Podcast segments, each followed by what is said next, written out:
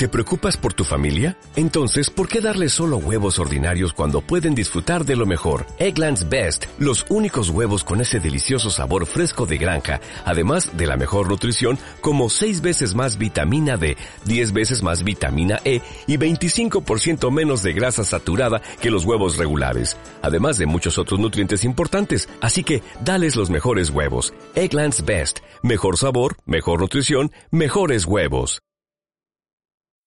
Are you, are you listening? Damn.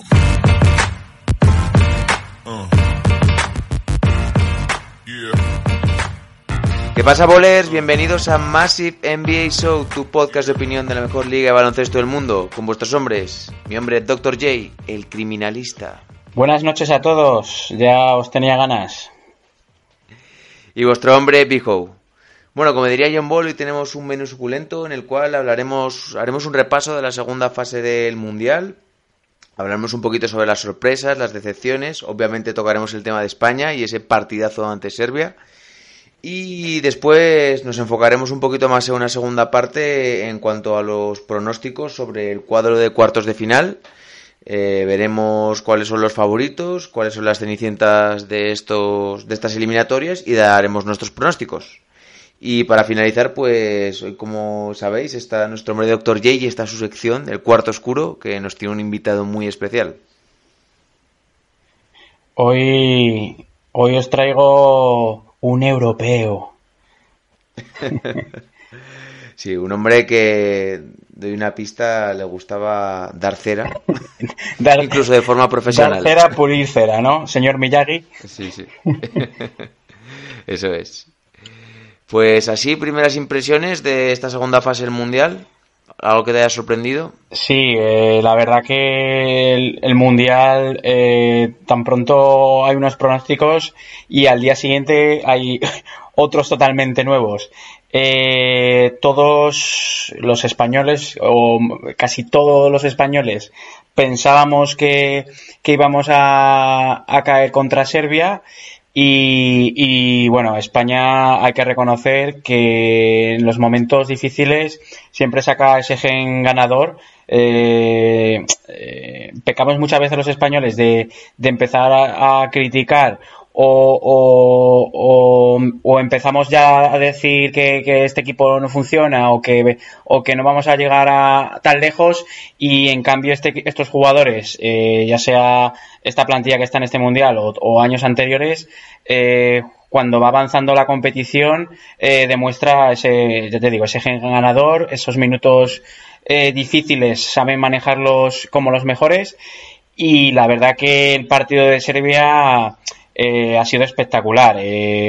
Todo el mundo habla de Víctor Claver como un jugador que, que, ha dado un paso adelante en este mundial.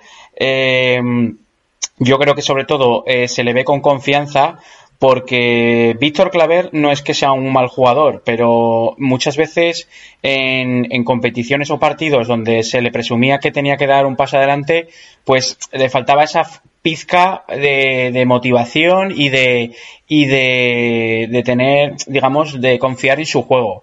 Y, tanto en defensa como, como en ataque está aportando mucho en este mundial.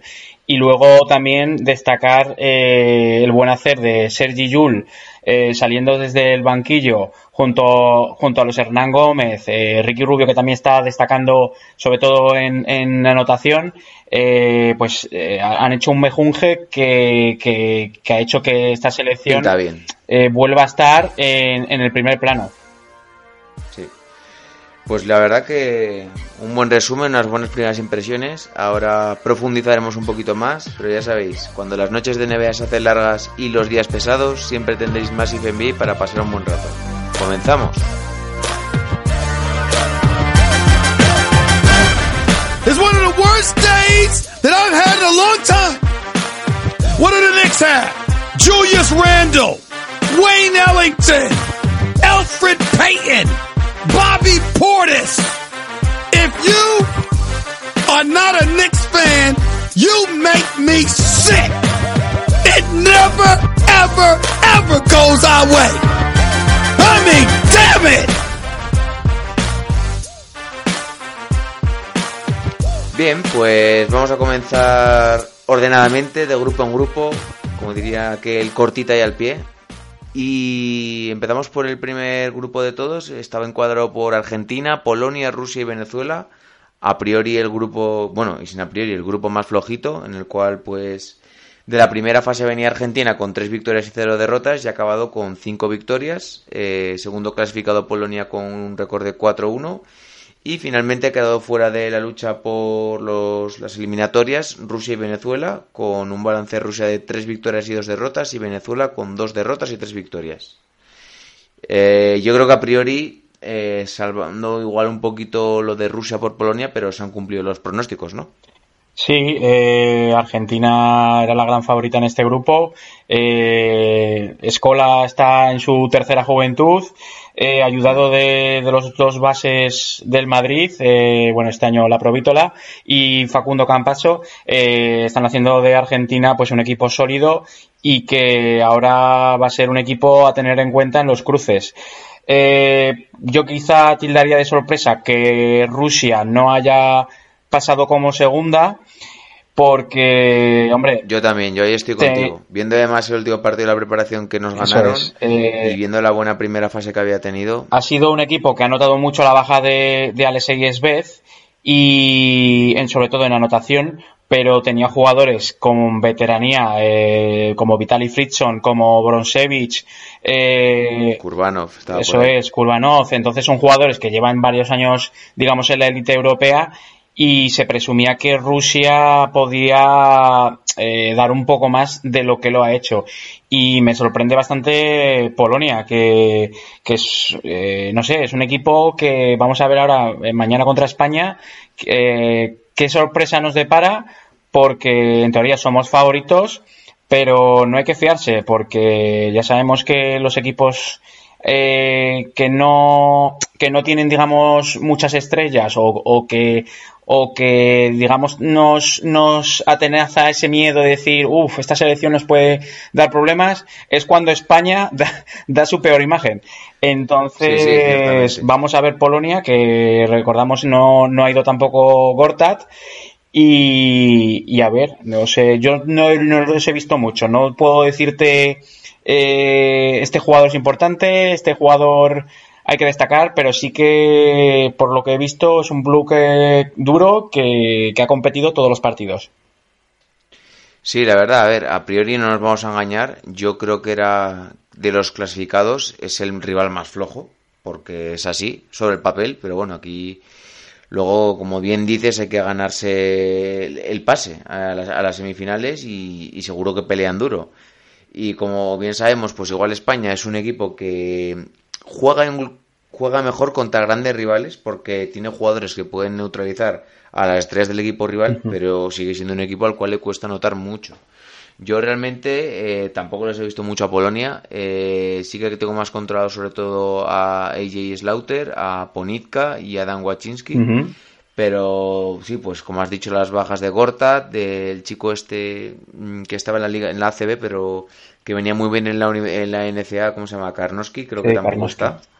Sí, no, a ver, son, son jugadores que, que, van a pelear y van a dar guerra, porque Ponica ha hecho muy buena temporada en ACB, eh, el, el, de Unicaja, el, el, tirador también tiene muy buena mano, Baczynski, y, y Slaughter es muy buen base.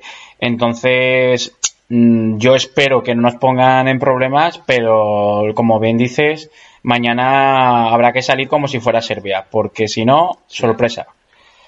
A ver, realmente han jugado contra Polonia, que ganaron 80-69, China, que ganaron 76-79, Costa de Marfil, 63-80, Rusia, que es la victoria que les ha dado el pase, 79-74, y hoy, justo han perdido, bueno, o ayer, sin, ya no sé ni, en qué día vivo, Eh, perdieron con Argentina de bastante, 65-91. Sí. Eh, han, hecho, han hecho los deberes con los equipos que tenían que hacerlo y ayer fue cuando Argentina dio buena cuenta de ellos. No han jugado realmente contra nadie tops, bueno, salvo Argentina, y ha sido el equipo que, que les ha ganado y les ha ganado bien. Pues sí. Eh, por otra parte, ese duelo que tenemos en cuartos, bueno, luego si quieres lo, dejamos para luego para la siguiente sección porque si no vamos a mezclar. Eh, pasamos al siguiente grupo. España, Serbia, Italia y Puerto Rico. España eh, 5-0, que la verdad queda muy bonito. Serbia 4-1, Italia 3-2 y Puerto Rico 2-3. Si quieres vamos por orden cronológico y primero hablamos del partido de España-Italia. Vale, me parece bien. ¿Qué te pareció? Bueno, eh, lo que decía, íbamos un poco con el miedo de, esa primera fase, que sí, habíamos hecho un 3-0, pero sensaciones de juego eran irregulares. Eh, sobre todo eh, notaba que gente como Margasol o gente como Yul no eh, gente que tenía que anotar no estaba dando ese paso al frente y, y teníamos también miedo de que, por ejemplo, dependiéramos mucho del tiro exterior. La verdad que el partido de Italia, hasta el último cuarto, que no se decidió eh, los minutos finales, eh, estuvo en el alambre. Hay que decir que es que Italia también hizo un partido horroroso. O sea, eh, creo que Sí, en el tiro por ambas partes. eh, Marco. Bellinelli no sé qué se tomó ese 15. no sé, sí, no sé qué se tomó ese día, pero todo lo que cogía se lo tiraba. Eh, Galinari tampoco apareció mucho y el otro jugador importante, Gigi Datome, eh, se cargó muy pronto de faltas. Eh, creo que quizá lo que más destacó de Italia fue Alessandro Gentile, que, que desde el poste bajo sí que nos hizo daño, jugando contra, defendido por jugadores españoles más pequeños que él. Pero, pero sí, hasta los últimos finales donde ellos cometieron varios errores y nosotros supimos encadenar eh, varias jugadas y algún rebote ofensivo que nos dio la vida, eh, estuvimos ahí. Quizá fue el punto de inflexión que hizo que España eh, diera esa ese salto de calidad para el siguiente partido contra Serbia. Pues yo estoy completamente de acuerdo contigo. Eh, yo lo he dicho desde el principio, creo que al final España siempre mm, le cuesta carburar en los torneos, va de menos a más. Y también con los jugadores que tenemos, esto es algo que tenemos que jugar un poco, porque ten- con- contamos con Mar, Ricky, que son grandes defensores, Claver, Juancho, Pau Rivas, eh, Oriola, eh, son, es gente móvil Mm. que sabe defender y no podemos jugar tampoco a, ser mejor que los demás en cuanto en ataque porque no lo somos. O sea, salvo de- determinados momentos que puedan tener, eh, estar on fire, pues gente como Yul, Mar, Ricky, pero no somos mejores que eso y yo creo que a España se le da bien madurar los partidos. Suele empezar bastante mal y al final siempre acaba, bueno, y siempre acaba remontando, siempre lo suele arreglar.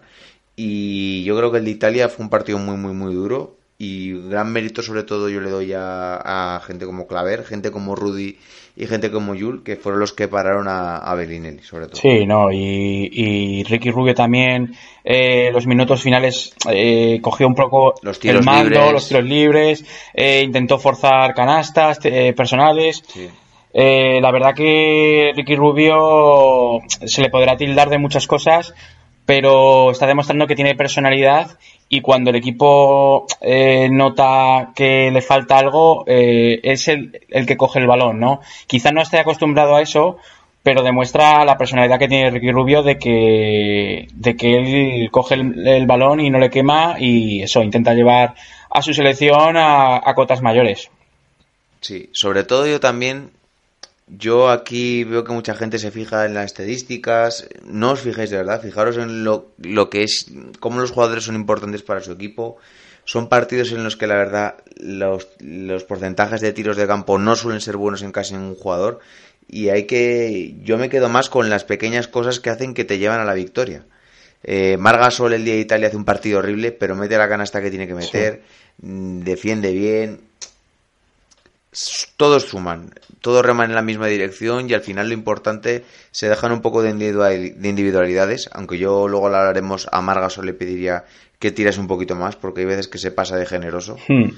pero al final es todo remar en la misma dirección y hacer un buen juego de equipo y sacar y sacar los partidos, que es lo que cuenta. Pues sí, la verdad que eh, el problema también que tenemos en los españoles es que tendemos a comparar a esta selección con la, con la selección con la que disfrutamos eh, años atrás. Y es que eso ya no puede ser.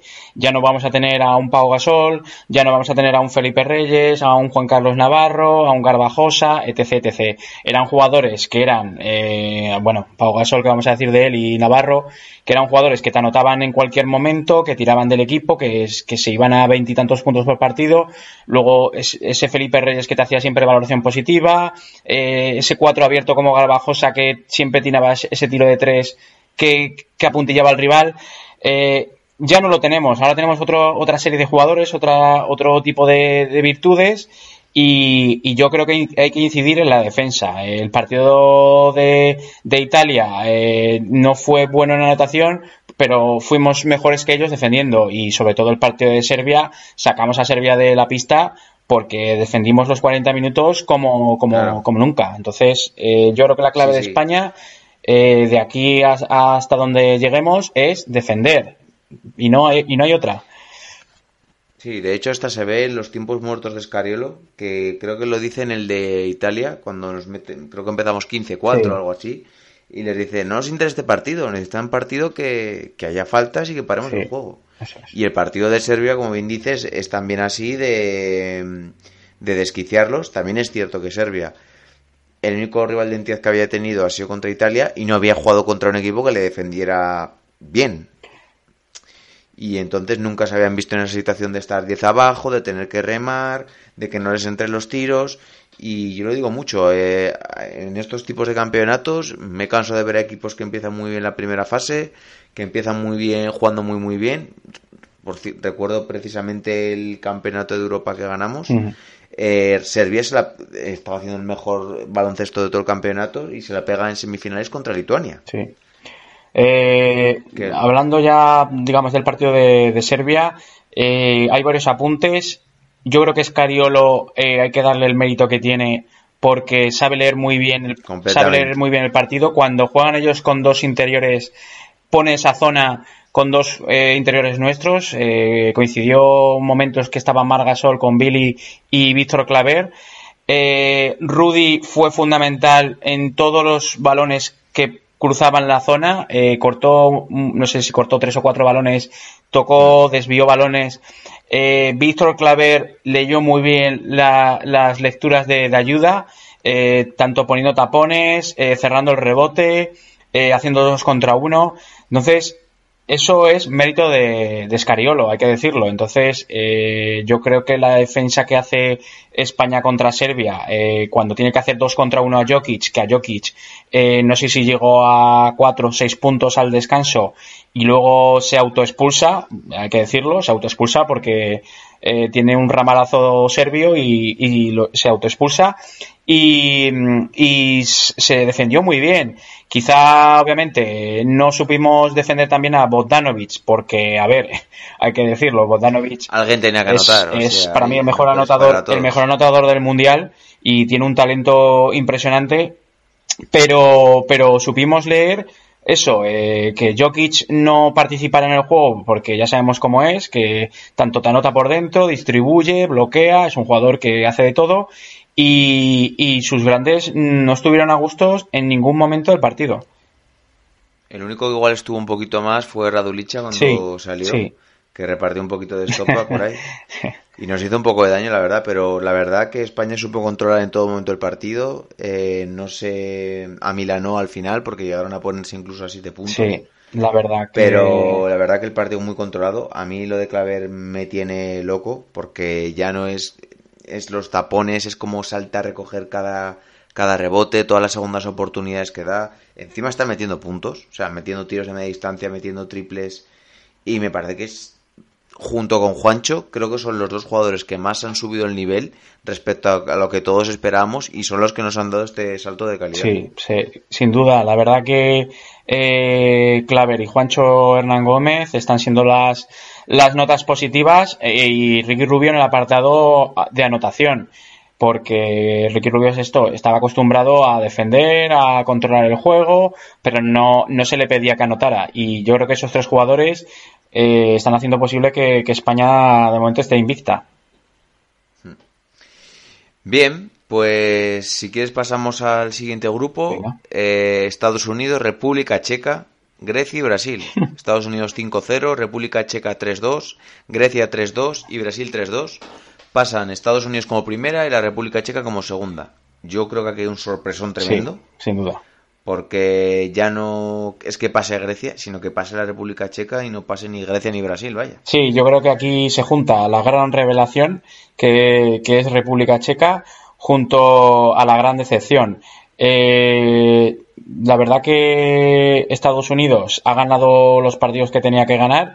Eh, tuvo el susto de Turquía en la primera fase, pero en estos dos partidos eh, Grecia lo tuvo controlado porque yo lo estuve viendo y Grecia eh, sí sí más 15 no todo subo, el rato no, subo leer, no, subo, no supo leer bien el partido. Eh, intentaba abusar mucho de, de unos contra unos de Antetokounmpo y, y los americanos eh, al, que, al, mejor jugador que conocen de Grecia era Antetokounmpo y, y le hacían todo el rato dos contra uno eh, una especie de zona con, eh, con Jalen Brown en un lateral y, y ayudas de Kemba Walker y Mitchell y, y, hoy, pues, eh, Brasil ha durado hasta el descanso. Luego, eh, Estados Unidos, por pues, calidad y talento, eh, se ha ido. Eh, República Checa, yo creo que todavía puede dar algún susto todavía. es una selección, los he estado viendo hoy contra, contra Grecia, que, que, pelea cada balón y, y, tiene un juego muy coral de la mano de un Tomás Satoraski que, que, está haciendo un campeonato de locura. Para mí ahora mismo es el mejor base de la competición. Hoy ha estado rozando el triple doble. Y tiene una serie de jugadores que no son muy conocidos eh, para el aficionado eh, medio, pero que cada uno tiene su, su papel, sabe sus tiradores, los que vienen a dar palos, los que saben defender, y de la mano de Satoransky, luego tienen a, a Balvin, el, el Balvin. pivot que, que, estuvo en Gran Canaria, eh, la verdad que, que, están haciendo muy, muy buen papel. Y lo que hablamos, Grecia y Brasil, eh, decepción porque obviamente tenían que haber peleado por esa segunda plaza. Eh, Grecia, eh, yo creo que ha dependido mucho de, de Antetokounmpo y luego jugadores como Slucas, eh, Borousis y, y y Papa Nicolás, por ejemplo, no han, no han dado tampoco eh, ese plus que se, que se les se presuponía a una selección como Grecia. Y, y Brasil era una selección también ya veterana que, pues eso, que tiene que tirar mucho de Barbosa, de Marceliño, Varellao. Ya... Sí, yo de Brasil tampoco. Ha peleado, más, ha sido verdad. una selección que ha peleado y no, creo que ganó en la primera fase a, a Grecia? Grecia. No, a Grecia no. ¿A quién ganó en la primera fase? A Francia. Sí, sí, a Grecia. A Grecia. Y, y, bueno, es una selección, pues eso, que, que, ha peleado, pero el partido que tenía que haber ganado, pues lo perdió. Y entonces eh, es lo que le ha llevado a la eliminación. Entonces, sí. sí.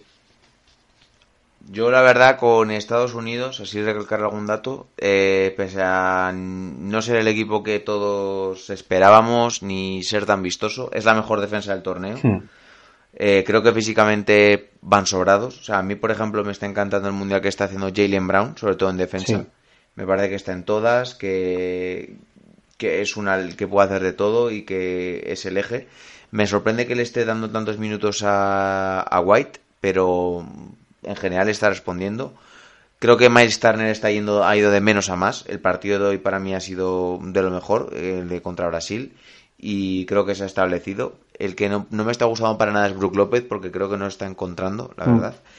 Y creo que ya se están adaptando a, a, las dimensiones y a las reglas FIBA. Y creo yo, yo, lo, yo es lo que pensaba, que este equipo, cuanto más partidos jugase, mejor iba, mejor iba a ser. Sí. Eh... De Grecia un poco lo que has dicho, sí, pues decepción, pero tampoco me sorprende tanto, ¿eh? porque lo habíamos hablado muchas veces que le faltaban tiradores por todos los lados y en cuanto a que un equipo les pusiese una zona y ante todo un poco le falta un poquito de espacios y creo que hoy ha salido el único día que le ha puesto de 5, ¿verdad? Sí, lo ha puesto de 5, pero se ha cargado muy pronto de faltas y no, no, el experimento con su hermano Tanasis también que lo ha puesto de 4 no, no las, a ver, eh, han estado a punto de, de, llegar a la diferencia que, que, necesitaban, que era un más 12, pero al final se han hundido un poco y por la precipitación, Calates tampoco lo hemos mencionado, que era un jugador también importante, eh, pues Claro, pero es que son jugadores muy sí, han perdido un poco el control del partido al final y no, no han logrado el objetivo. Sí. Claro, yo me viene a la mente cuando discutíamos por el MVP de la temporada regular de la NBA.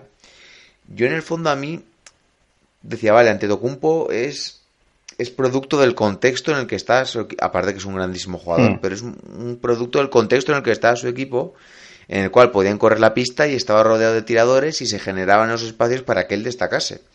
Pero en comparación, por ejemplo, con Harden, o cual me puede valer otro jugador eh, de alto nivel que sea de ese estilo, mm, no tiene tanta facilidad para facilitarse sus propios puntos. Destacan otras facetas, por, por ejemplo, que es un grandísimo defensor, pero por eso me yo era reticente a, considerarlo el mejor jugador de la temporada. Y aquí se, se hablaba muchas veces y la prensa hablaba de que iba a ser pues rollo Pau Gasol en esos torneos que dominaba de unas formas tremendas que era imposible de pararlo y no, tiene nada que ver no tiene nada que ver, nada que ver. Eh, ante Tocumbo eh, tiene que sobre todo tiene que ganar en lectura de juego ser más inteligente eh, sobre todo en torneos FIBA, porque como bien dices, en la NBA hay muchos más espacios y a campo abierto quizás sea el mejor jugador de, la NBA junto a LeBron James. Pero en torneos de FIBA que, que, estas selecciones europeas saben, es mucho más saben, saben cómo eh, defenderte, saben cómo jugarte. Yo lo dije, se lo comenté, lo comenté con vosotros, que, que igual ante como jugando de 5 en un poste o en el, o en el tiro libre, eh, distribuyendo o, haciendo bloqueos eh, y continuaciones con él, hubiese hecho más daño que teniéndolo eh, abierto, que sí, le dejaban votar, pero claro, eh, se cerraba la zona y luego, pues ya sabemos cómo es Antetokounmpo, no tiene ese tiro fiable. Ese tiro distancia no ese, ese, tiro fiable no lo tiene como, como podía ser Pau Gasol o Novisky, que eran jugadores que llegaban con la selección y sabían, sabían cuándo tenían que tirar, sabían cuándo tenían que leer el partido y, se cascaban 30 puntos todos los Entonces, ante Tocumbo todavía tiene que comerse muchos batidos para llegar a ese nivel de, inteligencia, digamos, sobre, sobre la pista. Sí, porque es eso. Yo creo que a veces se equivoca. Las dos primeras jugadas del partido, una es un contra Estados Unidos, una es un reverso que le hace a Harrison Barnes, entra a la zona solo y machaca. Y la siguiente es un tiro que le, flota a Barnes y mete un, un tiro de tres. Pero al final, por fuerza, por energía, te vas a ir las primeras veces pero al final acabas cansado y no tienes la misma energía para hacer ese tipo de movimientos y no puedes depender todo el rato de Sí, no, y que y que luego yo creo que contra Estados Unidos se vio como que quería demostrar que él era el MVP de la NBA y todo lo quería hacer él y, eso no puede ser, eso no puede ser porque los americanos lo tenían eso muy muy bien leído. Pero bueno, eh, yo creo que le ayudará también a ser mejor jugador este torneo. Veremos, veremos. Y bueno, y pasamos al último grupo. Eh, primero Australia, 5-0. Segundo Francia, 4-1. Eh, tercero Lituania, que estarán un poquito modestos, 3-2. Y último la República Dominicana, 2 Los Domis. Los Domis. Le mandamos un saludo al Domin, que no, ha podido ser, la verdad. No, pero han hecho muy, han hecho muy buen torneo, ¿eh? Sí. Contra Australia compitieron hasta el final. Yo estuve viendo el partido y compitieron, pero pues les faltaba un poquito esos puntos que, no tenían, que tenían, por ejemplo, los australianos. Sí. Para mí, em, yo creía que iba a quedar primero Francia. Me parece que tienen una selección que podría competir perfectamente por el oro.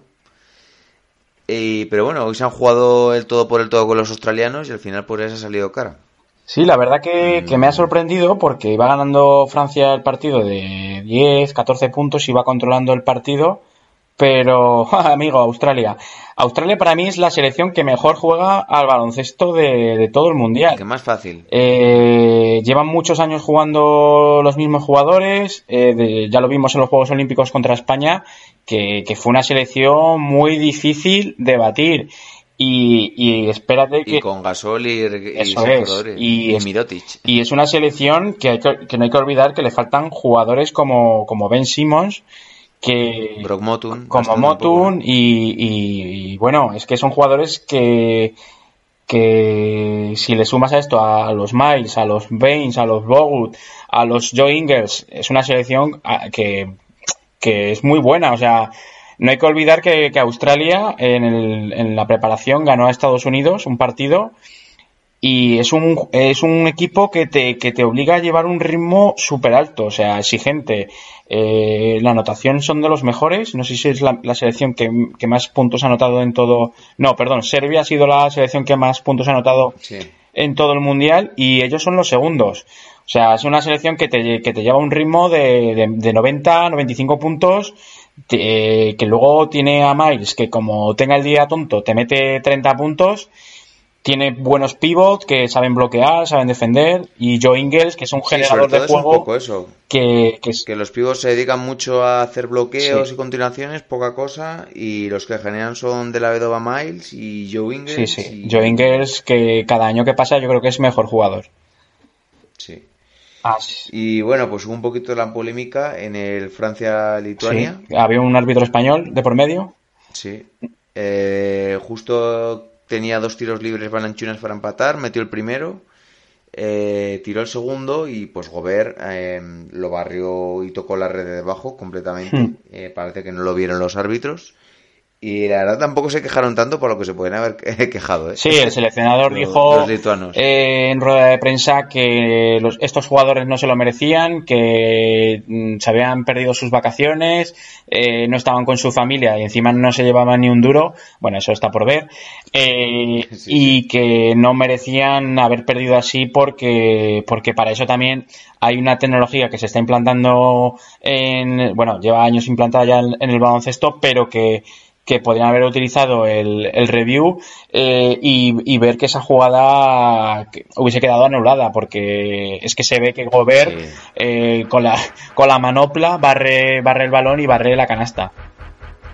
Sí, la verdad eh, es de esas jugadas que las ve todo el mundo, menos los árbitros. Mm. no se sabe por qué y duele perder así, porque realmente, pues bueno, luego pues hubiese tenido pues eso en Francia, no sabremos cómo hubiese terminado pero pues estas cosas pues no deben ocurrir. Pues no. Pues hacemos si quieres un pequeño descansito y nos metemos con los cuartos. Venga, vamos, que ahora la cosa, se, la cosa se anima y se calienta. Hay que mojarse. Venga. The number one reason I'm upset is because of these damn New York Knickerbockers. These dudes don't even know how to lose right. A James Dolan team forgot how to lose. That is blasphemous. What the hell is going on? Bien, pues nos quedamos con el cuadro de cuartos de final. Eh, por un lado, eh, va a estar Estados Unidos-Francia, que se enfrentará al vencedor del eh, Argentina y Serbia. Casi nada. Ahí están todos los cocos. Y por el otro lado, España-Polonia, que se enfrentará al vencedor del Australia-República Checa. Ahí está. La verdad, hemos tenido la victoria contra Serbia, nos ha dado. Ha sido una bendición, porque nos hubiese tocado, si no, contra Argentina. Y, Estados Unidos, pues, y, el lado de Estados Unidos. Y Estados Unidos en semifinales. Ha sido un... Yo creo que eh, por, por, nuestro cuadro debería ser unas uno, victorias por parte de España y de Australia si todo va según lo Fuimos a coger, fuimos a coger un muñeco en la máquina del gancho y nos llevamos tres, ¿no? sí, sí, completamente, completamente. La verdad que eh, ¿Tú tienes dudas aquí en esta, en estos partidos, en el de España y en el de Australia? No, yo doy por favorita 75% a España contra Polonia y 70% a Australia contra República Checa. Eh, Yo creo que en teoría. Decir otra cosa sería engañarnos, ¿eh? Pero bueno, es lo que hablamos. Hay, Luego puede pasar. Hay que jugar. eh, Polonia, en teoría, es la más débil de todas las que han pasado. Y República Checa, vamos a ver. Vamos a ver si sigue compitiendo al nivel que ha competido contra una Australia que, que yo creo que va a estar eh, con muchas opciones de medalla. Y una cosa tengo clara, que a Polonia eh, no le vamos a ganar de 15 ni nada así. O sea, vamos a sufrir. Eh, yo, yo, me espero pues un partido tipo un poco menos sufrido, pero el de Italia, más o menos. Sí, sí. Eh, así que mañana mañana a las 3 de la tarde. haceros la tila o, o comeros las uñas porque mañana en teoría vamos, vamos a apretar los dientes porque no va a ser fácil. Eh, sí, recordamos mañana si queréis, si quieres horarios, eh, mañana a la una eh, hay una Argentina-Serbia y a las 3 juega España contra Polonia eh, y que, bueno, lo echan en 4, lo echan en, en mitele.es, ¿no? En Dazón. Sí, en Así Dazón. que el, que el que no lo quiere ver es porque no quiere. Claro. Y luego es el miércoles, primero a la una, el Estados Unidos-Francia, que la verdad me parece un partidazo brutal. Brutal. Y luego el, El Australia-República eh, Checa, sí, República a las Checa. tres. Del otro cuadro, ahí, ¿qué te parece? Buah. Eh, yo Yo no tengo nada claro, Yo ninguno de tampoco, los dos, ¿eh? yo tampoco. te digo, ¿eh? Pero eh, si me tuviese que mojar, mañana creo que los serbios eh, van a ganar a Argentina, más que nada porque van a sacar ese gen ganador que tienen ellos. Y seguro que han aprendido la lección de haber jugado contra España. Eh, creo que va a ser un partido muy igual, muy igualado. eh, reeditando Y con cera, re- ¿eh? Porque reeditando la final también- reeditando la final de hace ya va- 10 o no sé cuántos años fue no la que la que ganó con la canasta de Ginobili en el último segundo Eh, obviamente es- En Atenas fue, creo que fue en Atenas no sé dónde fue sí, ¿no? pero vamos Donde ganaron el oro olímpico. sí sí no pero eso fue contra eso fue contra Italia Ah, sí, eso fue Eh, Sí, no, fue una final del Mundial que ganó, igual fue en Estados Unidos, ¿eh? Si no recuerdo mal. Fue la final que ganó, Indianápolis. sí, esa es, fue la que ganó Argentina con una canasta de Ginobili en el último segundo contra, Cierto, contra. Serbia. Eh, Estaba mezclando yo. Serbia, mm, vamos a ver, eh, el problema de, de Argentina es que tiene a Escola y, y Delia en, eh, en- por dentro, pero, Y nada más. pero no tiene nada más. Y, y, Claro, y yo creo que jugará con escola de 5 y lo del resto Sí, cuatro pequeños. eso es. Meterá a Garino, el pato Garino de 3 Garino, y, y Gabriel de, de 4. Aunque yo creo, yo creo que y Aproveito. lo reservará eh, para la segunda unidad, eh, con Brusino y demás. Porque, Sí, pero al final jugará sí, sus eso 20 y es, pico eso minutos, es, sí. seguro. Eh, pero no creo que saque a los cinco espadachines de titulares porque, porque es que Serbia tiene un plantillón y necesita contrarrestar la segunda unidad de Serbia con otros jugadores. Eh, vamos a ver, eh, es muy interesante cómo Serbia va a defender a los Laprovitelo y Campazzo, porque son jugadores que, que te la lían en cualquier momento, sobre todo Sobre todo Campazzo está a un nivel Buah, eh, brutal. ¿eh? Eh, de, sobre todo de asistencias y un nivel de el confianza. nivel, el nivel con el que acabó con el Real Madrid la temporada lo, lo sigue continuando en el Mundial. Yo creo que Argentina va a intentar abusar mucho de- del 2 contra, del 2 contra 1, eh, de hacer eh, bloqueo y continuación, un clásico con Escola. Y eh, sobre todo también va a intentar cortes por el fondo con Garino y con Gabriel Deck. Eh, tiro exterior pues tendrá que, que depender de la Provítola. Y, y Serbia pues abusar de, de los Jokic, Marjanovic y compañía y del tiro exterior de, de Bodanovic, Misic, Guduric, Guduric y vamos a ver, yo creo que a Argentina le interesa un nivel eh, lento como, como, como le propuso España y los serbios pues intentarán meter mucha intensidad para, para alcanzar los, los, los 100 puntos que estaban promediando hasta el partido de España. Sí. La verdad que sí, yo aquí obviamente creo que es favorita Serbia, pero creo que ganará, pero creo que le va a costar bastante, ¿eh? O sea, Y te digo una cosa, luego por el otro Te, lado, te digo una cosa, si Argentina es capaz de, de ganar a Serbia, ojo, ¿eh? sí, sí, sí, ojo. sí. Yo la verdad es que además viendo el último partido de los serbios tengo dudas, pero bueno, tampoco le vamos a quitar ese favoritismo que tiene, porque me parece que tiene más plantilla y me parece que tiene en el fondo mejores Sí. jugadores. Y no creo que, hay- que hagan dos partidos seguidos tan malos. Eso. Pero bueno, oye, ojalá. Yo estoy con los argentinos. ¿eh? Sería Sí, no, yo también, yo también voy Sí. con los argentinos, eh, más que nada por, por la comunidad latina y porque, nos, como bien sabe la gente, tú y yo somos del Real Madrid y tenemos ahí a, a tres madridistas y, Sí, y sí, sí. preferimos que gane Argentina a, a que gane Serbia. Y luego por el otro lado tenemos el Estados Unidos-Francia. Que yo creo que va a ser un partido muy competido, porque otra cosa no, pero Francia es un equipo que defiende bastante bien, o que en teoría tiene buenos defensores. Gobert, Entiliquina, Batum, eh, Albisi me parece que está jugando muy, muy bien, me parece que le da más equilibrio que el que tenían con Urtel. Y tienen un juego, me parece que y esos- tienen un juego interior que a mí me parece mucho más interesante que el de Estados Unidos. Sí. Y luego también tienen por ahí generadores como de Colo, Fournier. Fournier es un jugador que siempre que lo veo en FIBA Sí. me, me encanta La, ver- la verdad que Francia. Francia tiene un plantillón, o sea, eh, sí, se ha lesionado Thomas Eurtel, pero, pero es que Francia tiene un plantillón, es que tiene a Gobert, que es el mejor pivo defensor de la NBA, tiene a Poirier, que, que, que está haciendo un, un- un pedazo de torneo, eh, tiene al, al otro jugador, al, de Unicaja. Que, también es un portento físico, y luego lo que tú dices, tiene generadores de juego y tiradores como Fournier, De Colo, Batum, que, que si tienen el día, pues se pueden ir a los veintitantos puntos por partido.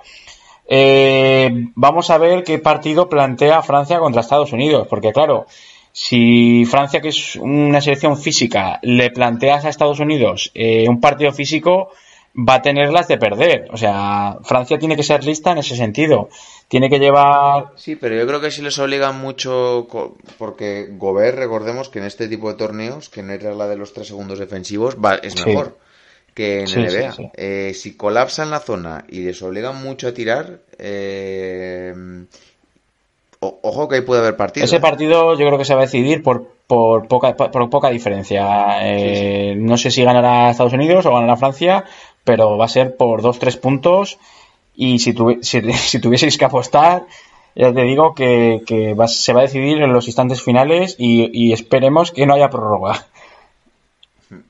A ver, realmente nos conviene que gane Estados Unidos a nosotros como España Por porque así sí. que, y que gane también Argentina Sí. para las plazas de, de los Juegos Olímpicos. las plazas para los Juegos Olímpicos porque pasan los dos primeros europeos. Que a mí me Entonces, parece es casi tan, el principal casi tan importante como, como conseguir medalla. Eh, porque Sí, sí, sí, sí. sobre Luego todo hay que jugar un preolímpico en junio. Si podemos eh, también sin muchos jugadores en NBA. recuperar a Pau Gasol eh, para los Juegos Olímpicos y que se retire dignamente, eh, será, será un gran final para, para un Pau Gasol y, y eso, reclutar jugadores como Mirotic o Ibaka o, o Abrines, el Chacho, ya es otra selección que, que da gusto también ver en, en unos Juegos Olímpicos. Sí, yo sinceramente eh, firmaría ahora mismo medalla, me da igual cuál, no te voy a engañar. Y Sí, Juegos yo también. Creo que sería. Creo que todos lo hubiésemos firmado antes del Sí, campeonato. totalmente de acuerdo. Sí, pues entonces quedamos, apostamos, ¿no? Porque las semifinales serán Estados Unidos contra Serbia en principio y España contra Australia, que la verdad no estaría nada mal. No estará, creo que serán el viernes, si no recuerdo mal. Eh, sí, aquí el día 13. Eso es. Que el día 13 Viernes. es el viernes. Sí, pues, pues el viernes habrá ya tu La hora no la, hora no la sé, pero imagino que será a las 2 de la tarde, algo así. ¿no? Sí, yo creo que pondrán, o igual ponen una semifinal a la una y la otra a las tres. Eh, supongo que serán el mismo día porque no haya diferencia de, de días. Sí. Bien, pues nos queda un poquito de tiempo, hacemos un pequeño descanso y pasamos a, a tu sección del cuarto oscuro, a ver aquí nos Venga, vamos. If you walk through the garden, You want to smoke some weed. It's the off season. Because remember, I have no problem with weed used for medicinal purposes. And you allow yourself to get caught up at LaGuardia Airport with some weed. Because you can't get off the weed, you've lost millions of dollars. Y'all ain't getting me to feel sorry for nobody like that. I mean, you can't make this stuff up. he's got the fire and the fury. Now it's it's DWI. I mean, damn. Right. I mean, what is it? What what what what's next? What's next? I, I don't know. Codeine, weed, D, alcohol. I mean, what what's next? All be saved from Satan. It is inexcusable and it is unforgivable. I hope I, I hope they get suspended for multiple games. I, I'm I can't believe these dudes. I I, I just can't believe. it. Stupid.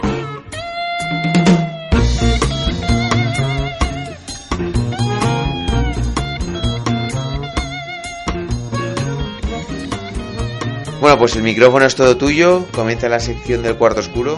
Bueno, que nos tienes preparado. Os tenía un poquito abandonados y ayer viendo, o antes ayer, ayer fue ¿no? el España-Serbia, dije, bueno, podemos hablar de, algún jugador europeo de vez en cuando también en el, en el criminalista, porque los blancos también son malotes.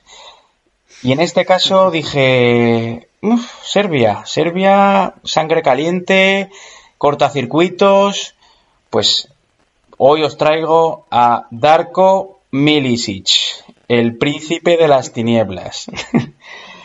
Darko Milicic, uno de los grandes talentos que, se, presuponía que iba, que iba a llegar a principios de, siglo, eh, de, la cantera interminable de Novi Sad. Eh, es un jugador de, de 2-13, eh, zurdo, que, empezó a destacar desde muy joven en, las selecciones de, Yugoslavia, de Serbia, eh, con jugadores como Mikov, eh, que, ha estado en CSK, que ha estado en Milán. por ahí, Costa Perovic, que tuvo un breve paso en Golden, Golden State Warriors y luego estuvo en Unicaja. y, otra serie de jugadores que ya luego no han tenido tanto protagonismo y, era, digamos, el principal talento de, Serbia de, esa generación. Eh, ¿Cómo sería que no duró ni un año en Euroliga, eh, donde hizo unas estadísticas de 14 puntos, 7 rebotes?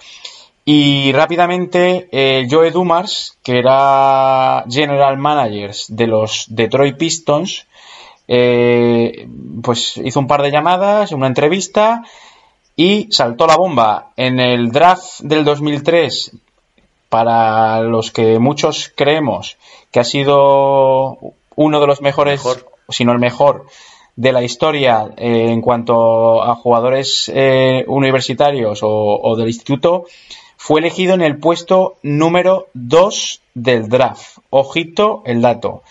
Eh, obviamente el número 1 fue LeBron James, pero eh, el amigo Darko Milicic fue elegido por delante de un tal Carmelo Anthony, de un tal Chris Bosh y de un tal Dwayne Wade. Eh, se tiene que estar tirando Sí, Joe Dumas mejor que se dedique a la cría del calamar porque seleccionando jugadores no, no es que fuera muy bueno. Eh, la verdad que el problema de Darko Milicic fue Larry Brown, que era el entrenador de los, de los Detroit Pistons, que al año siguiente, eh, si todos recordáis, fue, fueron campeones de, la NBA, eh, ganando a los, a los Lakers de, Kobe, Shaquille, Malone y Peyton. Y eh, cabe el dato que Darko Milicic fue uno de los campeones más jóvenes de la historia de la NBA con 18 años. bueno, pues como hablamos, Darko Milicic se presentó con el, con el pelo amarillo allí a Detroit eh, y, no era santo de devoción del bueno de, Larry Brown. Eh, decía Larry Brown en algunas declaraciones que Darko Milicic se creía Tony Kukoc y no llegaba ni, a los calcetines. Eh, tras varias discusiones con el entrenador y, jugar un montón de minutos de la basura, incluso algunos partidos ni jugaba, fue, fue traspasado a Orlando y, ahí empezó su periplo por varios equipos de la NBA eh, sin pena ni gloria, donde podemos destacar que estuvo en Memphis, donde fue compañero de Pau Gasol y dejó alguna perlita diciendo que Milicic, o sea, diciendo Milicic que era mejor que Pau Gasol, cuando Pau Gasol ya era el star. Eh, fue traspasado a los Knicks. Los Knicks son eh, fabulosos teniendo gente de este talento. Eh, también estuvo en los Minnesota Timberwolves. Y por último, eh, estuvo en los Boston Celtics. Em, cabe decir que, que Darko no, no ha tenido, no sé, ha estado 10 años en la NBA, pero no ha destacado ningún año eh, en la NBA para, para hablar de su talento deportivo. Entonces, vamos a su talento intelectual. Este jugador este jugador se... Bueno, estoy, para que entiendan, estoy viendo que aquí el mejor año que tuvo en 2010, 8 puntos, 5 rebotes. Para un número 2 del draft, pues se me queda un poquito corto. Sí, la verdad que lo, han tildado como la peor elección del draft eh, para muchos. Eh, bueno, el, bueno de, de, de Darko Milicic eh, se metía. Los primeros años fueron de, de, entrenamiento para lo que vino después. Eh, sobre todo en, en, Orlando y en Nueva York, eh, disfrutaba de las noches locas de, de la ciudad. Eh, decía el propio Milicic que Nueva York era un paraíso de felicidad porque tenía un montón de, de, distracciones y, y, a toda fiesta que iba, eh, hostias que había. O sea, siempre había una movida y Darko Milicic aparecía por allí. Eh, también cabe decir que esto es información que iba borracho a muchos entrenamientos. O sea, imagínate, dice, bueno, si no voy a jugar, por lo menos eh, voy contento. Para combatir, el, combatir el frío. eh, Darko Milicic se cansó de, jugar a baloncesto. Bueno, eh, tengo que decir que los mejores momentos de Milicic han sido con, la selección. Eh, en el Eurobasket de, de 2007 fue, fue uno de los mejores de, creo que fue el 2007, sí. Fue uno de los mejores de, del Eurobasket, promediando, la verdad, que, buenos números. No sé si 18 puntos, 10 rebotes, o 18, 11, eh, o 18 puntos y 11 rebotes. Y, también hay que destacar que en uno de los Eurobasket, ante una eliminación que, hubo de Serbia, eh, hubo una movida también con los árbitros y Darko Milicic, abro comillas, dijo esto son unos mierdas, estos hijos de puta no van a estar vivos pronto. cierro, cierro, comillas, haciendo amigos. Eh, esto le... Por cierto, ¿estaba Milicic en aquella bronca con Grecia? Eh, no me suena, no me suena. Yo de, esa... Me suena este... De esa bronca con Grecia me acuerdo de Borussis tirando sillas. Sí, ¿y quién era? ¿No era el de CSK? Eh, ah, Krisic. Eh, Krisic. sí, era. Con que si lo coges Corsiani Sí, sí, la verdad que ese partido también puede pasar a los anales del criminalista. Eh, la verdad que esas sabias palabras de Milicic solo les, le ocasionó una multa de 10.000 euros y, lo bueno que, que el seleccionador serbio lo volvió a alinear el próximo en el siguiente partido. O sea, que es que el espíritu combativo. les iba la marcha.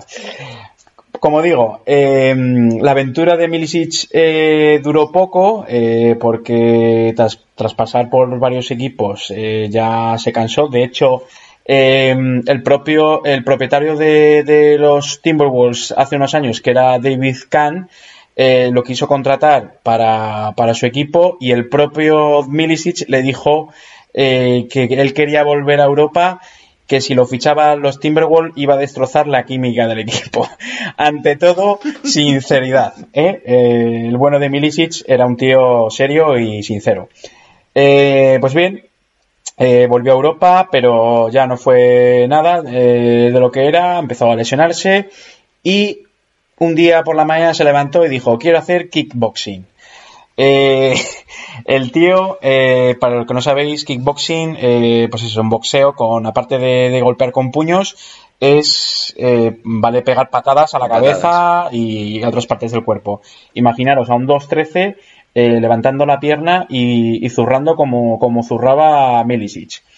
Pues no le duró mucho tampoco la aventura en el kickboxing porque se lesionó, no sé si fue una tibia y se la partió y, duró pocos meses eh, haciendo kickboxing.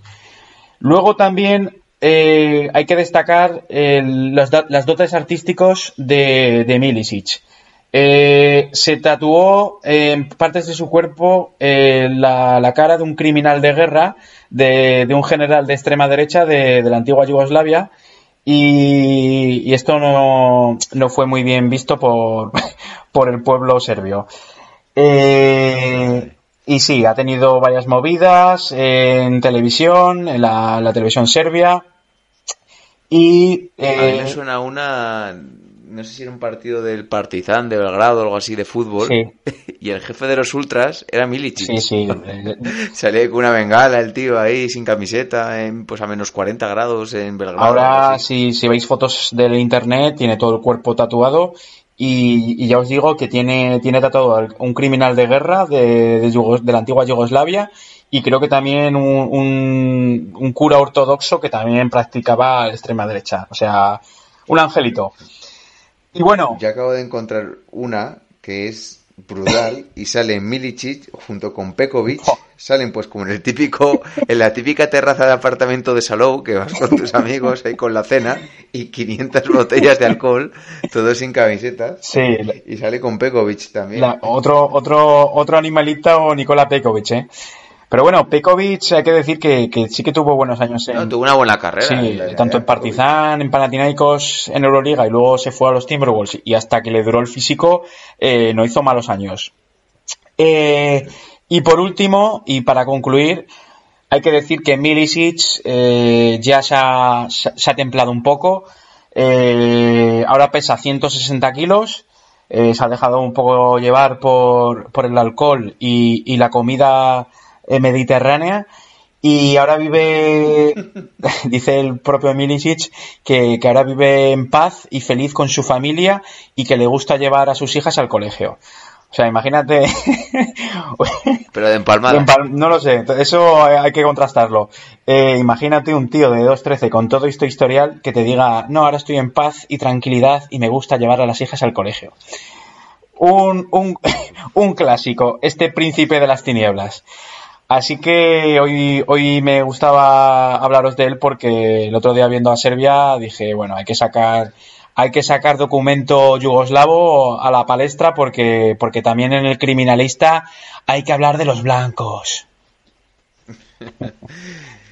Pues sí, la verdad, está muy bien y ha recordado alguna anécdota de, de, este hombre que, bueno, por llamarlo de alguna manera, que porque la verdad estoy viendo fotos de él y da un miedo que te cagas. Sí, sí, tiene una cara, tiene una cara de asesino que, no podía con ella. Este te coge y Pero bueno, que pasará siempre a la historia por eso, por ser el número 2 de, de, aquella, de aquel draft del 2003. Pues sí, la verdad, un ejemplo más de, de, la NBA y de cómo puedes destrozar tanto talento en... Joe Dumars, tómate algo de nuestras partes. Pues bien, si quieres vamos aquí haciendo ya el final. Nos hemos escapado aquí 55 minutazos de, de episodio. Menos mal que iba a ser cortito y al pie, ¿eh? sí, sí, sí. Porque además habría que editarlo y me da una pereza tremenda, no os voy a engañar, pero bueno, todo sea porque lo tengáis para mañana. Sí. Así que, bueno, chavales, que sigáis disfrutando de, del Mundial y, y en cuanto acabe el Mundial ya empieza la pretemporada NBA Así que ya queda menos. Poquito. El miércoles haremos otro episodio con el resultado de los cuartos. Así que, bueno, pues nada, para teneros un poquito al día. Así que bueno, se van despidiendo de vosotros vuestro hombre, Dr. J, el criminalista. Bueno, vodka para todos. y vuestro hombre, Vico. Bueno, un saludo a todos. you want to smoke some weed. It's the off season. Because remember, I have no problem with weed used for medicinal purposes. And you allow yourself to get caught up at LaGuardia Airport with some weed. Because you can't get off the weed, you've lost millions of dollars. Y'all ain't getting me to feel sorry for nobody like that. I mean, you can't make this stuff up. You got the fire and the fury. Now it's it's DWI. I mean, damn. Right. I mean, what is it? What what what what's next? What's next? I, I don't know. Codeine, weed, de- alcohol. I mean, what what's next? It is inexcusable and it is unforgivable. I hope I, I hope they get suspended for multiple games. I, I'm I can't believe these dudes. I I, I just can't believe. Stupid.